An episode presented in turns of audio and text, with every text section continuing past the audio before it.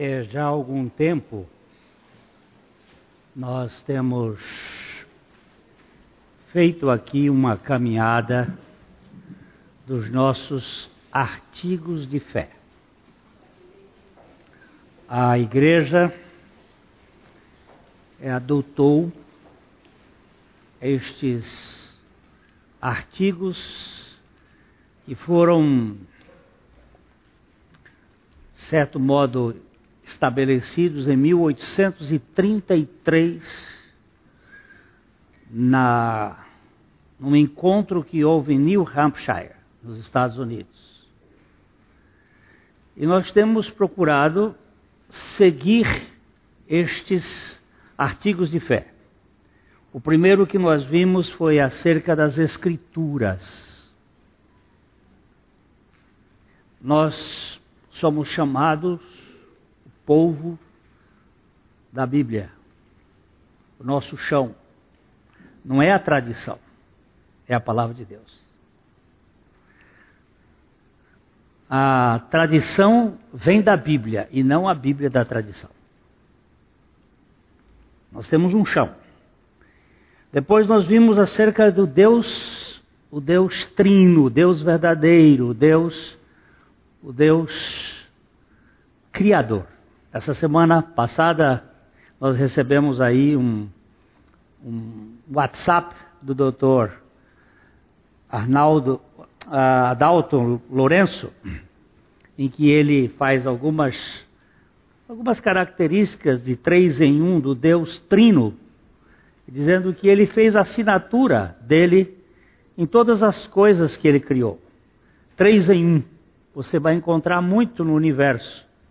Por exemplo, comprimento, altura e largura. Três em um a realidade do nosso espaço. Sólido, líquido e gasoso. Três estados da água. Três em um. É... Quem que me ajuda mais? Na música. Ritmo, harmonia e melodia. Três em um. E ele cita alguns, eu não estou me lembrando aqui a todos, mas a ideia de que há uma, ah, na matéria, é, próton, elétron e neutro, dentro do, do, do conceito mais da, da os, os três conceitos dos Quakers, três em um. E ele vai mostrando que há uma assinatura da trindade criadora em tudo que existe a um Deus criador. Depois nós vimos acerca do, da queda do homem. O homem, ele caiu. E caiu totalmente. Não caiu uma parte e outra não. Ele é um bicho caído. Está com a barriga no chão, essencialmente em todas as áreas. É uma queda total. Depois nós vimos acerca da salvação de Deus. A salvação é inteiramente pela graça. Aí fomos para acerca da justificação da obra da cruz, acerca da gratuidade da salvação, da graça da regeneração, do arrependimento e da fé, do propósito da graça de Deus acerca da santificação, da perseverança dos santos, da concordância da lei com o Evangelho, de uma igreja evangélica foi a última, e hoje, acerca do batismo e da ceia. E ainda faltam mais quatro. O descanso, o dia do descanso do cristão. Hã? Nós vamos tratar isso no próximo domingo, que é um assunto muito interessante. Satanás acabou mexendo nesse assunto hoje. A igreja vai fazendo do dia do descanso qualquer coisa. É, do governo civil, dos justos e dos ímpios e acerca do mundo vindouro, que é o último, será no dia 8 de outubro. Aí nós terminamos os artigos de fé e esperamos fazer um livro com eles e depois uma um MP3 aí, um negócio para gravar todas elas e cada membro da igreja poder receber esse material. E cada pessoa que vá chegando nova passar por isto, porque a gente tem que ter um leito, cada um tem o seu leito. A igreja presbiteriana tem o seu, a metodista tem o seu, a Assembleia de Deus tem o seu, a católica tem o seu leito, nós temos o nosso.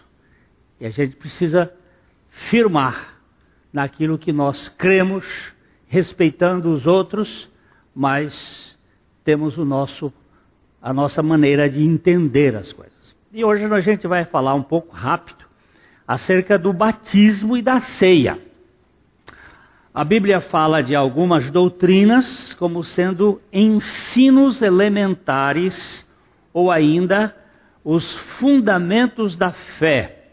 Por exemplo, em Hebreus capítulo 6, verso 2, a gente diz assim: o ensino dos batismos e da imposição de mãos, da ressurreição dos mortos e do juízo eterno.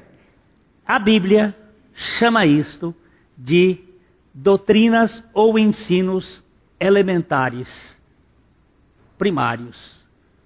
ABC. Isto faz parte do ABC da fé. O termo batismo é visto aqui no plural, e isto evidencia mais do que um tipo de batismo. O vocábulo batismo no grego tem a ver com a imersão ou a inclusão, mergulho de alguma realidade dentro de um ambiente. É, quando se coloca uma peça de metal na fornalha, disse que esta peça foi batizada no fogo. O feto na barriga da mãe encontra-se batizado no ventre. A semente de Damasco está batizada no pomo. A roupa a ser tingida na tina com o corante está batizada no líquido, tingindo e assim vai. Você pode usar, aliás, a palavra batismo, ela é utilizada pela primeira vez no grego com a ideia de colocar a água, a roupa, dentro de uma tina. Isso lá pelos pré-socráticos. Essa palavra aparece na, na língua grega como sendo você colocar a roupa dentro de um lugar que você está tingindo, colocando Aqui alguém já usou tingir roupa? Ah, os, os mais, não, vou dizer os mais antigos, não, mas é a turma mais, mais da roça, mais da, né, experiente. Há vários batismos nas Escrituras. O primeiro deles é o do povo de Israel sendo batizado na nuvem e logo depois no Mar Vermelho. Nós lemos em 1 Coríntios, capítulo 10, versículo 2, tendo sido batizados, todos batizados, assim na nuvem como no mar, com respeito a Moisés. Este batismo é um sinal visível da libertação do povo de Israel do Egito e tem um apelo à desconstrução de uma cultura. Durante mais de 400 anos, o povo de Israel foi escravo de um sistema opressor idólatra. e agora estava sendo liberto. O batismo do mar fala de modo claro dessa passagem de uma cultura tirana para o cultivo com Javé. Evidentemente que o batismo no mar é uma figura, porque nós temos uma multidão aí comparável com a cidade de Curitiba, mais de 2 milhões de pessoas, do lado egípcio do Mar Vermelho, e que precisava passar para outra banda. Moisés, com um cajado na mão, chega ali na frente e ele está meio preocupado, ou vamos dizer assim, pressionado, porque Faraó vinha atrás com as suas bigas, com os seus cavalos e as suas ah, ah, armas de guerra. E Moisés fica assim meio perplexo e, e o Senhor diz assim: Por que clamas a mim? Diga ao povo de Israel que marchem. Mas marcha para onde, Senhor? Atrás tem um, um, exército de faraó, na frente o mar. Como é que eu vou fazer? Toca na água. Aquele cajado que foi a coisa que Deus deu a Moisés, mandando tirar as sandálias. Ele só ficou com um cajado. Ele ficou como um pastor no Egito. E pastor no Egito era a pior classe que existia. E agora o mar se abriu. Mas como que ele se abriu?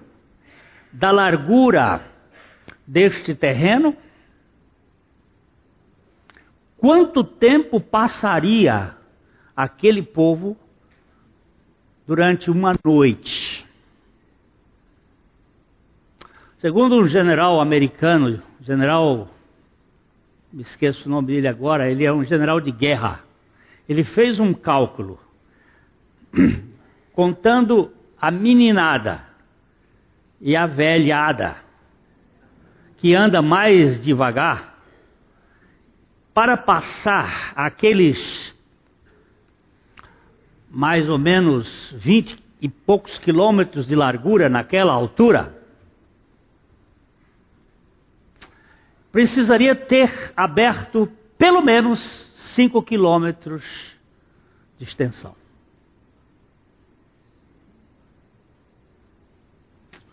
Então, um negócio que a gente fica lendo Bíblia com a compreensão do quarto onde nós estamos lendo a Bíblia. O nosso horizonte é aquele ali onde estamos só nós lendo a Bíblia e a gente pensa, e esse povo todo?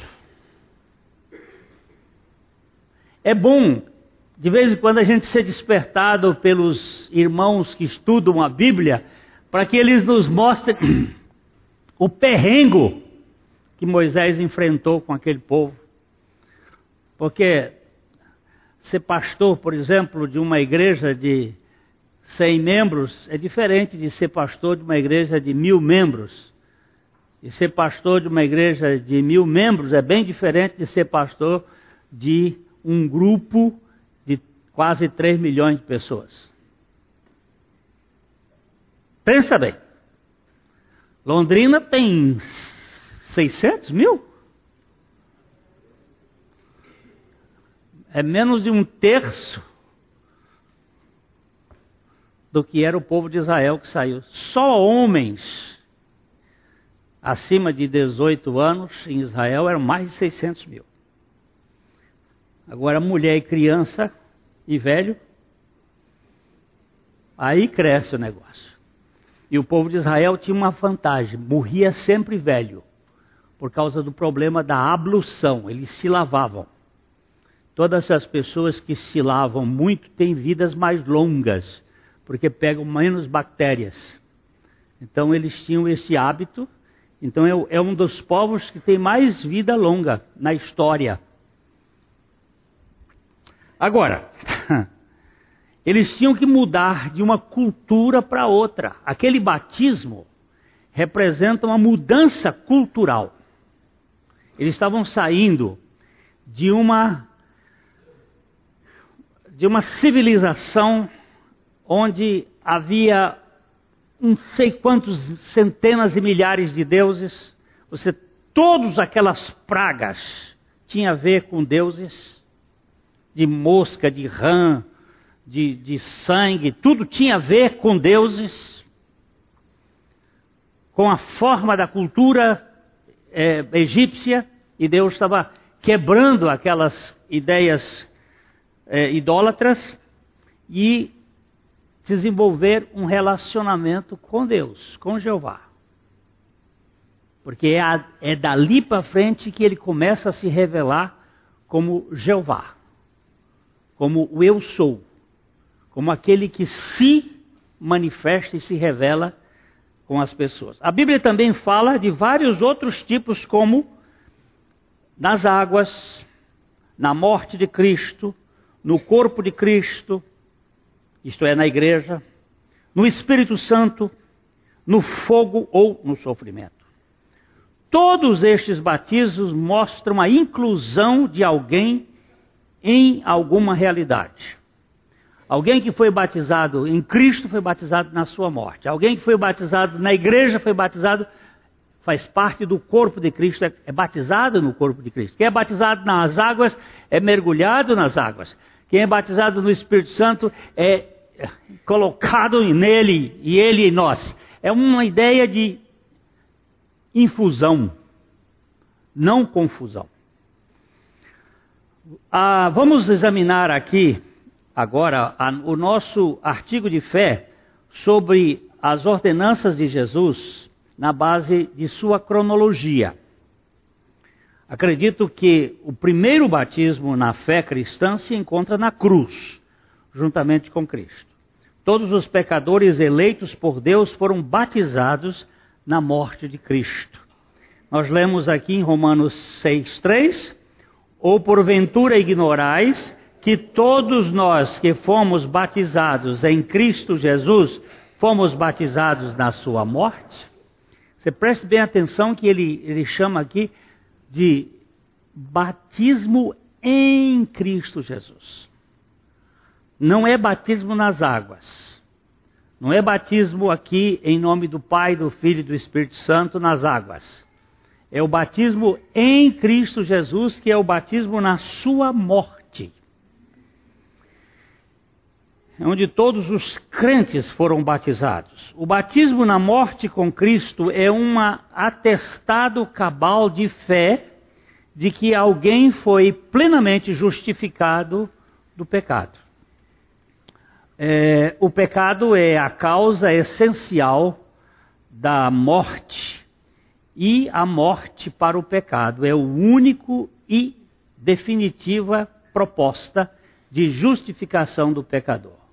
Porque quem morreu está justificado do pecado. Certa ocasião, aqui a gente pergunta quem morreu? Todos? Todos quem? Todos os que creem, eu sei. Mas certa ocasião eu fui a Fui chamado para atender uma senhora aqui na cidade. E ela estava com depressão.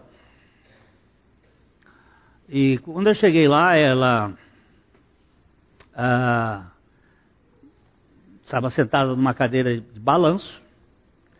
A filha me apresentou, que é o meu amigo, o pastor Glênio. Ela deu uma olhada assim, baixou a cabeça e ficou balançando. Aí eu comecei a conversar com ela, ô oh, dona Cidinha, como vai a senhora, papapá. Ela não deu a mínima. Era um mosquito, seria muito mais presente. Eu tentei falar com ela algumas coisas, não consegui. Liguei para cá, irmão Jorge era Jorge Crane Smith, era o secretário da igreja nessa ocasião. Eu liguei, irmão Jorge, por favor, Suspende o que eu tenho que fazer, porque hoje eu tenho um ministério aqui. Pedi a moça, a senhora, moça não, porque fazia só de casa ela já tinha 50 anos de trabalhava na casa. Então não era moça. Era já uma senhora que era a governanta da casa. A senhora tem uma cadeira de balanço parecida com essa ou tem, tem. Então me traz aqui. Me arranjei a cadeira de balanço, botei a cadeira de balanço em frente dela e ela balançava para lá e eu balançava para cá. Um para lá e outro para cá. E ali ficamos por mais de hora, ela balançando e eu também. De repente ela levantou-se, foi até o quarto e trouxe do quarto um crucifixo, aproximadamente uns 80 mais centímetros, 90 centímetros de prata, bem pesado, e colocou o crucifixo em cima do meu colo. Eu olhei o crucifixo, devia pesar mais de 5 quilos, era prata pura aquilo ali. Negócio robusto, consistente. Eu disse, dona Cidinha, mas que coisa, que obra de arte mais bonita. E a primeira vez, o senhor gostou? Eu disse, eu achei muito bonita essa obra de arte. O senhor gostou? Gostei muito, como obra de arte muito bonita. Mas o senhor gostou? E ela repetiu isto, e eu fui dizendo, e disse, mas dona Cidinha, esse negócio aqui está errado. Ela diz, o quê? Cabeça. E o que é que tem a cabeça? Essa cabeça aqui não está certa. O que é que tem com a cabeça? Dona Cidinha, vamos imaginar aqui que eu vou andando na rua com seu filho. E aí eu mato uma pessoa. E a polícia vem, pega seu filho e prende. Não é justo. Eu digo, por que, que não é justo? Não, o senhor é que é o criminoso. Pois é, eu sou criminoso. E seu filho é preso? Isso é justo? Não é. Pois é, foi o que fizeram com Jesus. Jesus tinha pecado? Não. E por que, que ele morreu? Quem é que tinha que morrer? Aí ela disse: É o senhor. Eu digo: É, sou eu que tinha que morrer. Sou eu que tinha que morrer. Mas tinha mais gente junto. Tinha que ter. A senhora também. A senhora é a pecadora, eu sou o pecador. E nós precisamos ser batizados em Cristo. Para morrermos em Cristo. Obrigado, filho. Aí ela disse: E por que, que nunca me disseram isto? Eu digo: É. Isso aqui tem um dedo maligno que diz que o Deus deste mundo, deste século, cegou o entendimento. E depois que nós falamos, eu disse: A senhora tem uma Bíblia? Ela disse: Tenho. Digo, então pega a sua Bíblia lá. Ela me traz uma Bíblia Barça, aquela bibliona grande, toda cheia de pó, com ácaro até onde não podia mais. Eu tive que bater aquilo, chega a sair assim. Aí fomos texto por texto. Eu não queria ler na minha Bíblia, quero ler na sua. Vamos lá, olhando. A nossa inclusão, nossa, o nosso batismo em Cristo. Aí depois de um certo tempo ela virou e disse: Eu creio no que está escrito da palavra de Deus. Bem. Eu nunca mais vou na minha igreja. Mas eu também não vou na sua. Eu disse, a senhora acaba de dizer duas besteiras aqui sem tamanho. Ela disse, o que foi que eu disse? A senhora falou minha igreja e sua igreja. Nem a senhora tem igreja, nem eu tenho igreja. Só quem tem igreja é Jesus. A senhora está falando bobagem. Ela diz, pois é, que a gente fica ignorante, não sabe falar. E aí a, a depressão dela começou a ir embora, porque ela já começou falando e contando história, e falando e falando. E até morrer eu frequentei essa casa. E essa senhora morreu crendo que ela foi batizada no, em Cristo. Ela nunca veio aqui e nunca mais foi na igreja dela. Mas ela ficou em Cristo. Isto que se chama batismo, batismo em Cristo. Cremos que para justificar o pecador, Jesus teve que assumir os pecados dos pecadores, bem como fazê-los participantes do seu sacrifício, para que, ah, deixa eu parar aqui, que eu, eu tinha esquecido. Eu disse, e a cabeça? Eu disse, se eu fosse a senhora, eu mandava cortar aqui, ó, e botar a sua cabeça no lugar desse crucifixo. Para toda vez que a senhora olhar para ele, dizer assim, quem está naquele lugar sou eu. Ela disse, eu só não vou fazer isso porque isso foi um presente do meu pai para minha mãe e eu herdei isto. Meu pai benzeu isto na cripta de Santa Mônica pelo Papa. É um destes é, de um desses bentos, eu não sei se é Bento 14, Bento, Bento 13, um bento que, ben, que benzeu lá o negócio. E ele disse, mas eu vou fazer, mas eu vou botar um retrato bem na frente. Um retrato meu. Eu digo, pois faz isso. O retrato é, vai simbolizar. O que quer dizendo? Nele fomos justificados dos nossos pecados. O batismo na cruz com Cristo é o atestado de óbito de todos os crentes eleitos que foram justificados pela fé na palavra de Deus.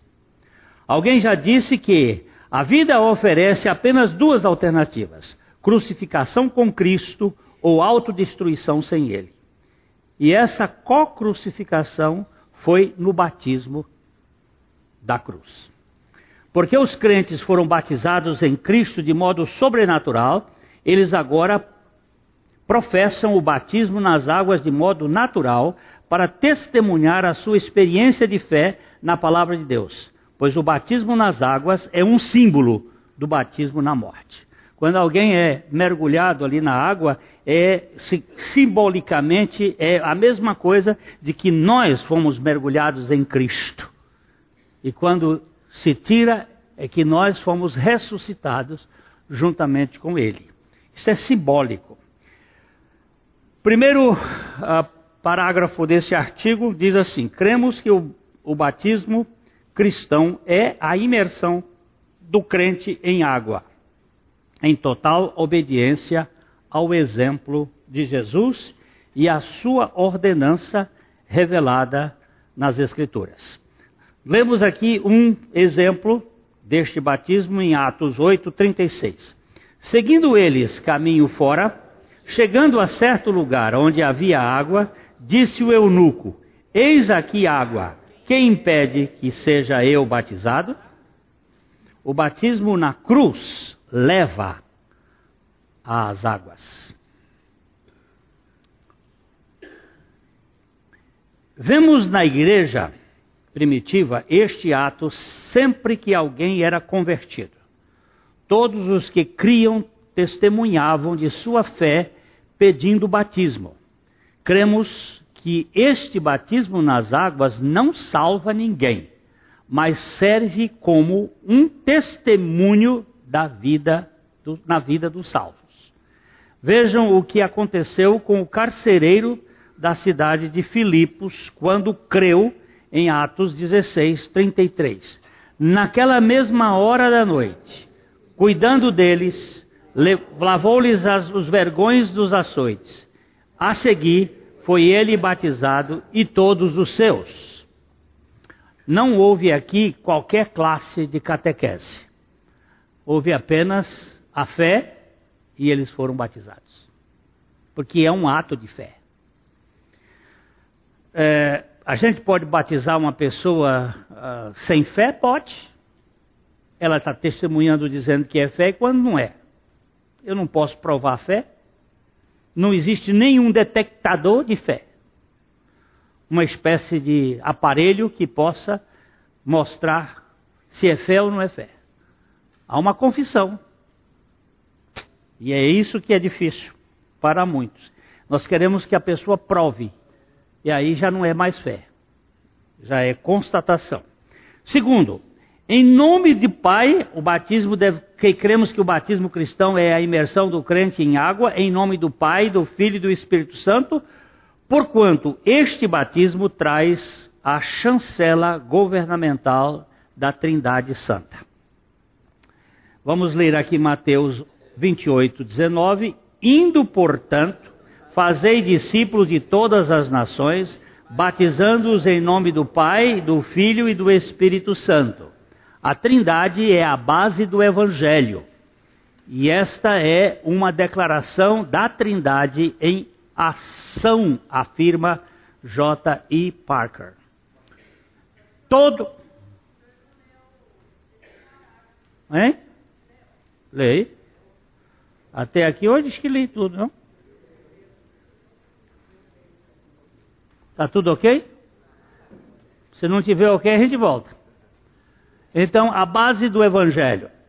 Todo batismo em nome do Pai, deve, nome de, de Jesus, deve sempre ser feito com o carimbo da Trindade em sua dimensão eterna.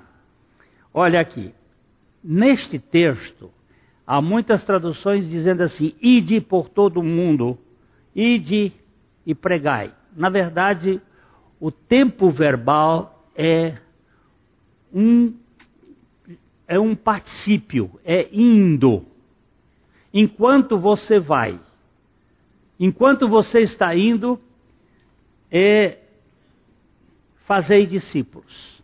O imperativo é fazer discípulo, não é o ir.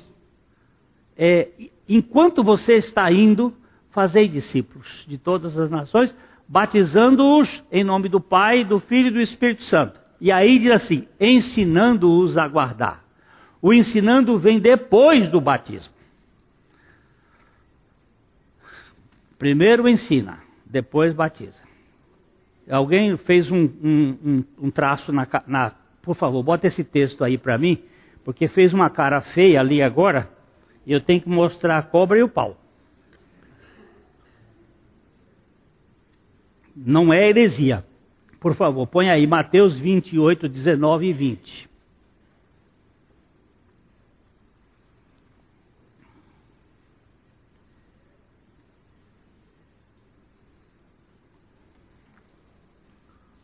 E ó, ali está o id, de forma, a tradução não está, não é boa essa. Se tivesse a outra Bíblia, eu mandava PDF. Uma volta lá, vamos lá. Indo Indo por todo o mundo, fazei discípulos, ide por todo o mundo, fazei discípulos de todas as nações, batizando-os. Não é, tem umas traduções que diz batizando-as. Não é batizando-as, não é as nações que se batiza, são as pessoas. Batizando os discípulos, batizando-os em nome do Pai, do Filho e do Espírito Santo. Verso 20. Agora o 20.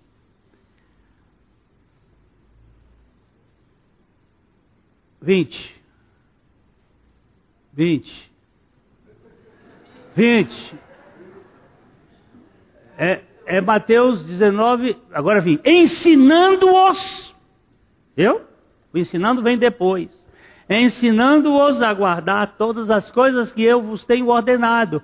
E eis que estou convosco. Tem uma outra versão que diz: Eu estarei convosco, está errada.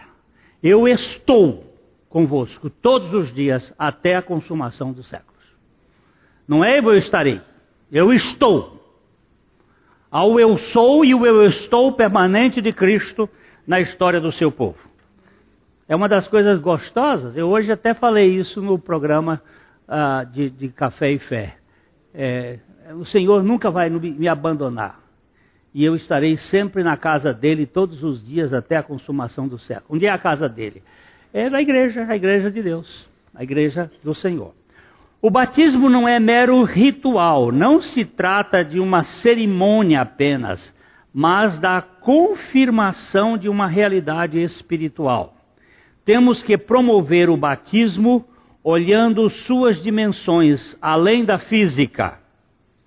Vamos ler aqui uh, capítulo 4 de 2 Coríntios, verso 18 não atentando nós nas coisas que se veem, mas nas que se não veem, porque as que se veem são temporais e as que se não veem são eternas. O que está além das três dimensões é a nossa crucificação com Cristo. Quando eu faço o batismo, eu tenho que olhar o que não as coisas que se veem, mas nas que se não veem. Para que haja fé e para que a fé se desenvolva, nós não precisamos de evidências. As evidências só servem para trabalhar com as nossas emoções e compreensões, não para desenvolver a fé. A fé não precisa de evidências. Senão não é fé. Senão não é fé. Alguém acha, ah, minha, Deus não está falando. Ele já falou. Ele precisa falar quantas vezes? Mas eu queria que ele falasse comigo mais vezes. Isso é bobagem. Ele já falou uma vez, a sua fé pode se apropriar disso. Desse livrinho que a gente está estudando com os homens, é, é, o resto do Evangelho, tem um, um ponto lá que ele diz assim: Eu não sou um buscador de Jesus, eu sou um descobridor. Preste bem atenção. Eu não vou buscar mais de Cristo. Eu vou descobrir o quanto eu tenho de Cristo em mim.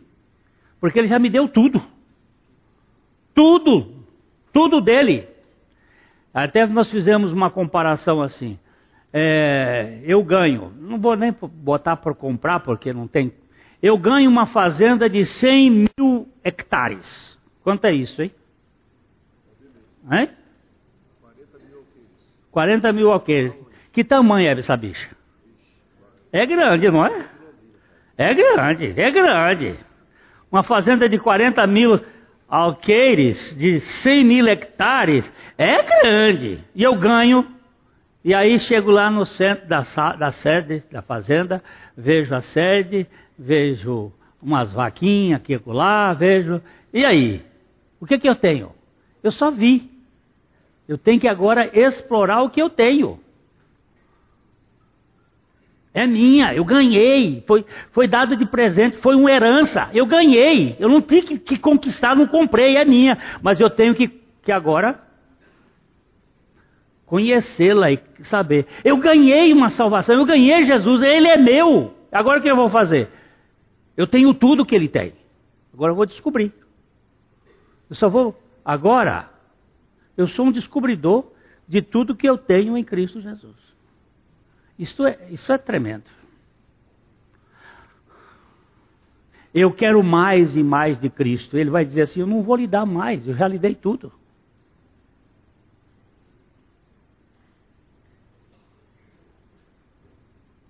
Eu sou o seu tudo. O que, é que você tem que fazer? Eu quero conhecer o que eu tenho no Senhor. Três. Para simbolizar num emblema solene e belo a sua fé no Senhor Jesus, crucificado, sepultado e ressuscitado, e a sua morte para o pecado e ressurreição para uma nova vida. Tudo isto é o que representa o batismo. Mediante a nossa identificação deste, ou de, a identificação deste crente com a morte de Cristo. Batismo na fé cristã é a consolidação da palavra de Deus com a experiência batismal do crente, mediante sua morte e ressurreição com Cristo Jesus. Vamos ler Colossenses capítulo 2, os versos 11 e 12. Na, nele também fostes circuncidados, não por intermédio de mãos, mas no despojamento do corpo da carne, que é a circuncisão de Cristo, tendo sido sepultados juntamente com ele no batismo, no qual igualmente fostes ressuscitados mediante a fé no poder de Deus que o ressuscitou dentre os mortos. E aqui Paulo junta os dois símbolos identificatórios, tanto de judeus quanto de cristãos. A circuncisão, que nós fomos circuncidados no corpo de Cristo, bem como a, o batismo, que fomos batizados no corpo de Cristo mediante a sua morte. O batismo nas águas não é o símbolo não é o simples mergulho num rio ou batistério, ou até o pingar de água na cabeça, mas a realidade espiritual da morte e ressurreição em Cristo. Eu estava em Miami e tinha um casal, uh, uma menina que, que era, foi daqui, marido dela não era de Santos, e eles estavam, é, ele tinha crido, eu estava lá na casa deles, e ele disse assim, Glênio, o que, é que eu faço para eu ser batizado? Eu digo, você crê em Cristo Jesus? Creio crê de todo o seu coração, porque uh, foi isso que, que o, o, o Felipe perguntou para Eunico: Tu crês? Ele disse: Sim, eu creio que Jesus é o Filho de Deus. Você crê? Aí ele disse: Creio. Eu digo: Enche a banheira. Encheram a banheira, eu me ajoelhei e batizei ele dentro da banheira. Qual é a profissão de fé? Estava feita a profissão de fé. Como é que os apóstolos batizavam naquele tempo? Eles saíam e iam batizando. Batizaram cobra? Batizaram. Batizaram Simão o mágico? Mas batizaram gente que tinha experiência. Quatro que este ato deve preceder sua entrada na igreja como membro e comungante da ceia do Senhor, ou seja, a confissão de nosso batismo na morte antecede a comunhão dos santos. É saudável para a igreja a convivência entre mortos, entre os mortos em Cristo, que ganharam em seus espíritos a vida radiante da ressurreição. Para os primeiros cristãos, koinonia, que é a palavra comunhão, não era uma comunhão enfeitada de passeios quinzenais patrocinados pela igreja. Não era chá, biscoito e conversas sofisticadas no salão social depois do sermão. Era um compartilhar incondicional de suas vidas com os outros membros do corpo de Cristo, diz Ronald Sider é uma vida que está participando deste corpo de Cristo. Como viam os convertidos, como viviam os convertidos na igreja primitiva? Atos 2:42 perseveravam na doutrina dos apóstolos, na comunhão, no partir do pão e nas orações. Aqui estão os quatro pilares que sustentam a confraternização da igreja sadia.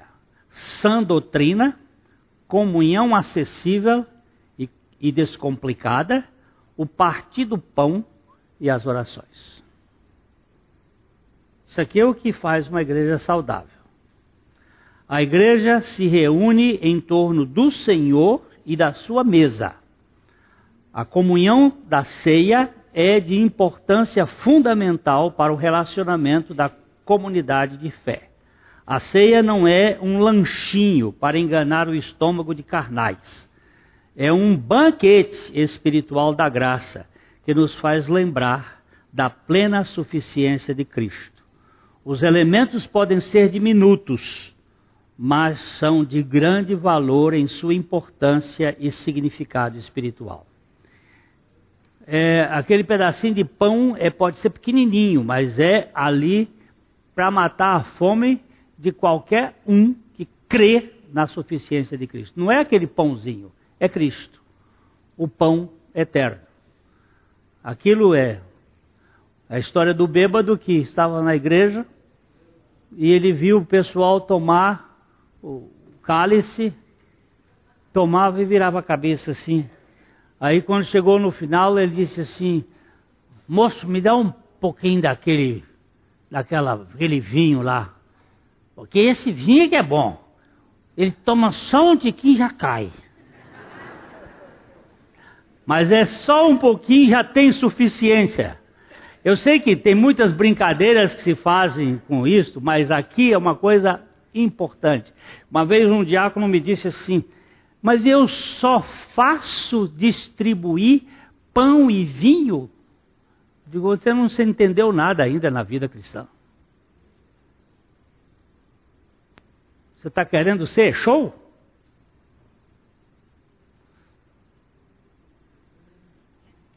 É um grande privilégio participar da mesa do Senhor, só pelo fato de saber que ali está todo o nosso projeto de redenção. Quinto, na qual os membros da igreja, pelo uso consagrado do pão e vinho, comemoram juntos a morte de Cristo, até que ele retorne. Foi assim que o apóstolo viu a sua prática. 1 Coríntios capítulo 11, versículo 30, 26. Porque todas as vezes que comerdes este pão e beberdes o cálice, anunciais a morte do Senhor até que ele venha. Antigamente, havia nas igrejas batistas mais antigas, das quais eu participei ainda como menino, havia só um cálice. E se usava um, um hábito, os diáconos que levavam o cálice, as igrejas não eram muito grandes, mas eles levavam o cálice grande com. Naquele tempo também não se usava vinho, suco de uva e uma toalha. Então era muito comum fazer isso. Você tomava e aí ele fazia assim.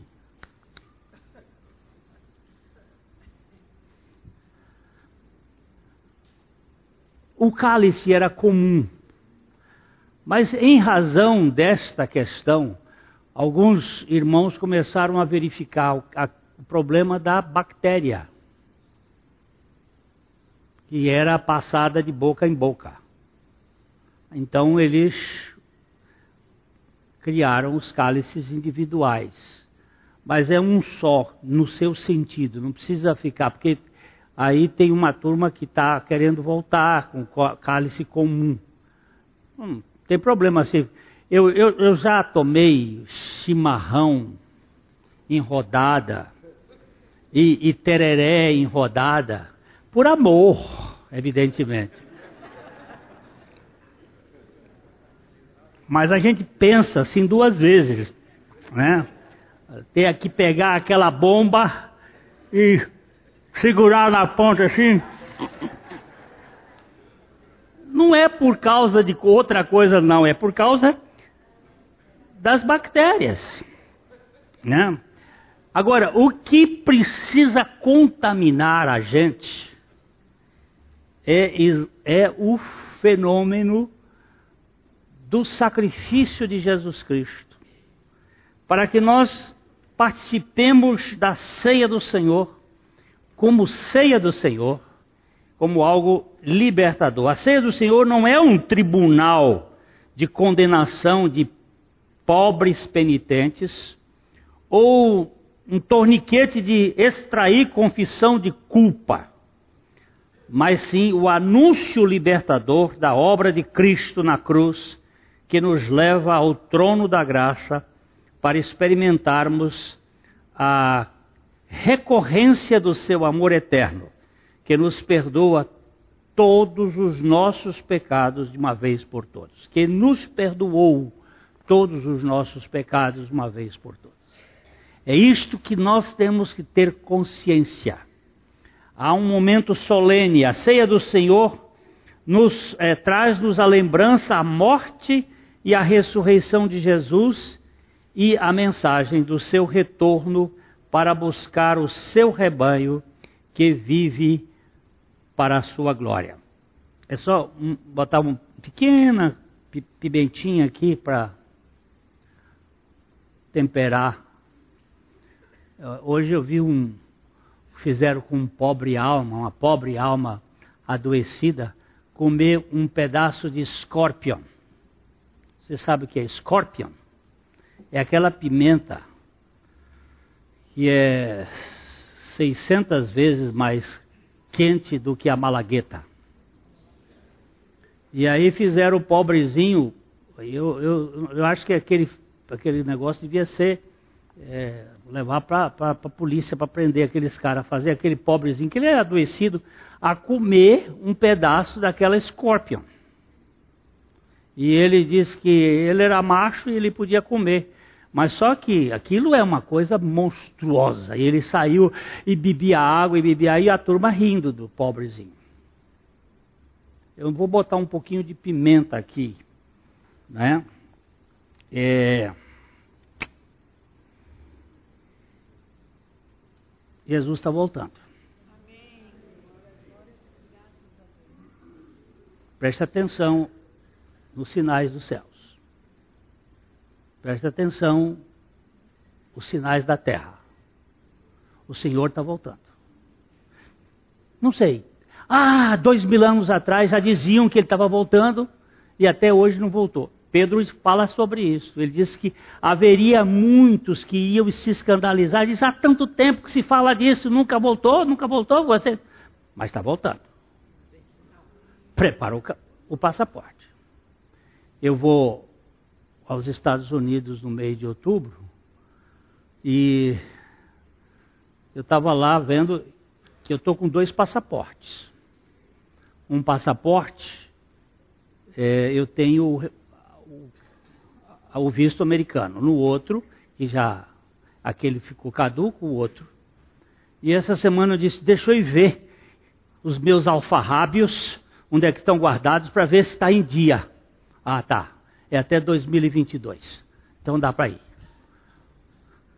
Como é que está seu passaporte?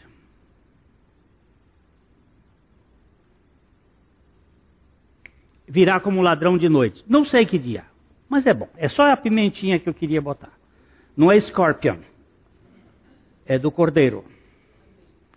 Sexto, ato esse precedido sempre por um solene exame próprio dos que tomam parte, significando sempre contrição e gratidão. Contrição falando do nosso permanente arrependimento e gratidão de nossa eterna adoração. Vamos ler 1 Coríntios 11, 28 e 29. Examine-se, pois, o homem a si mesmo, e assim coma do pão e beba do cálice Pois quem come e bebe sem discernir o corpo, come e bebe juízo para si mesmo.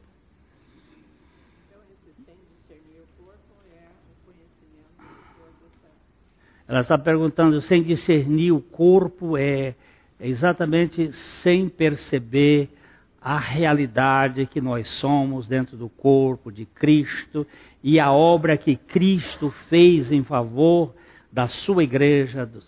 Se nós não soubermos discernir isto, nós estamos comendo juízo para nós mesmos. A ceia é um momento importante. Não podemos tratar isso com leviandade. Agora, ninguém precisa fazer da ceia, um, como eu disse, um tribunal de condenação.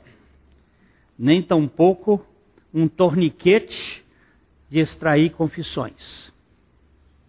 Isso é de coração para coração. Senhor, eu te dou graças, porque o Senhor me tirou desta, desta lama.